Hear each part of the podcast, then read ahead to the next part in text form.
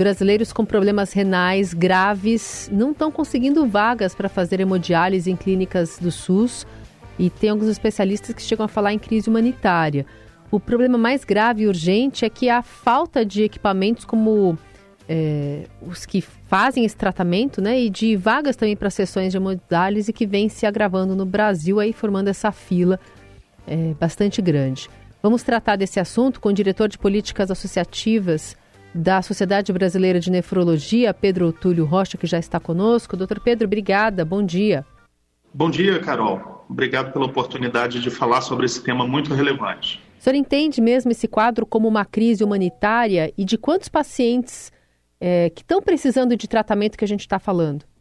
Sem dúvida, eu acho que o termo adequado é esse. Né? O Brasil, pela primeira vez na história, passou dos 150 mil pacientes dependentes de diálise e todos os anos cerca de 40 mil novos pacientes ingressam é, no tratamento dialítico.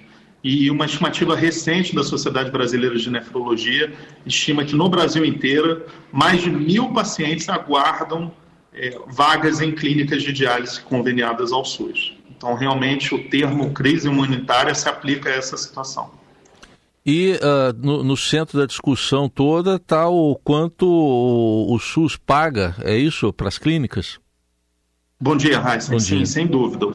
A situação é o subfinanciamento. Né? Então, a gente tem é, um setor que já há muitos anos sofre com essa temática do subfinanciamento. É, houve um grande aumento dos custos relacionados ao tratamento nos últimos cinco anos, principalmente durante a pandemia. Boa parte dos insumos utilizados para o tratamento dialítico é importada. Então, a gente vive hoje uma realidade que o, o que o SUS paga é deficitário.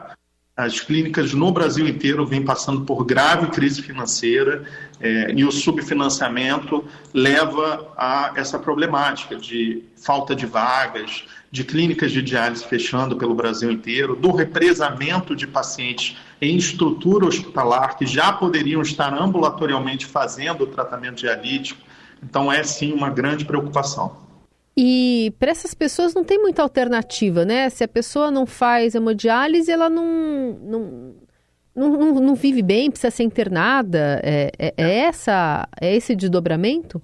Mais do que isso, a pessoa não consegue viver sem a hemodiálise. Uhum. paciente com renal crônica terminal, que é a doença renal crônica que depende, onde os rins diminuem a sua função abaixo de 10% do esperado, ela não consegue viver sem hemodiálise, a diálise peritoneal ou transplante, que é sim o melhor tratamento para essa condição, mas que a gente não tem órgão para todo mundo. No Brasil, hoje, cerca de 30 mil brasileiros aguardam é, o, a possibilidade de realizar um transplante renal. Embora a gente faça em torno de 5 mil transplantes por ano, esse, esse número ainda é muito aquém da necessidade. Então, a hemodiálise é imperativa, a diálise peritoneal ou hemodiálise é imperativa nesses pacientes enquanto eles aguardam um órgão para o transplante. Certo. E aí, se então a fila para se fazer hemodiálise ou a estrutura não está conseguindo é, absorver essas pessoas, elas estão sendo mais internadas, doutor? Sem dúvida, e é isso que está acontecendo, né? Você tem pacientes represados na estrutura hospitalar, uhum. ocupando hospitalares que poderiam estar sendo utilizados para outros propósitos, é, por estarem realizando tratamento dialítico intra-hospitalar, quando já poderiam estar é, ambulatorialmente realizando as sessões nesses centros de diálise que temos hoje, mais de 800 no Brasil. Uhum. É, a, a, gente viu aqui que, é, na média, o que se paga aí por sessão é 218 reais. Está uh, se falando aí numa portaria que aumentou para 229, que em setembro vai para 240. Ainda assim, como é que o senhor analisa esses, esses números? É uma consultoria recente da Sociedade Brasileira de Nefrologia e da Associação Brasileira de Centros de Diálise e Transplante falam que o custo real da terapia dialítica gira em torno de 285 reais.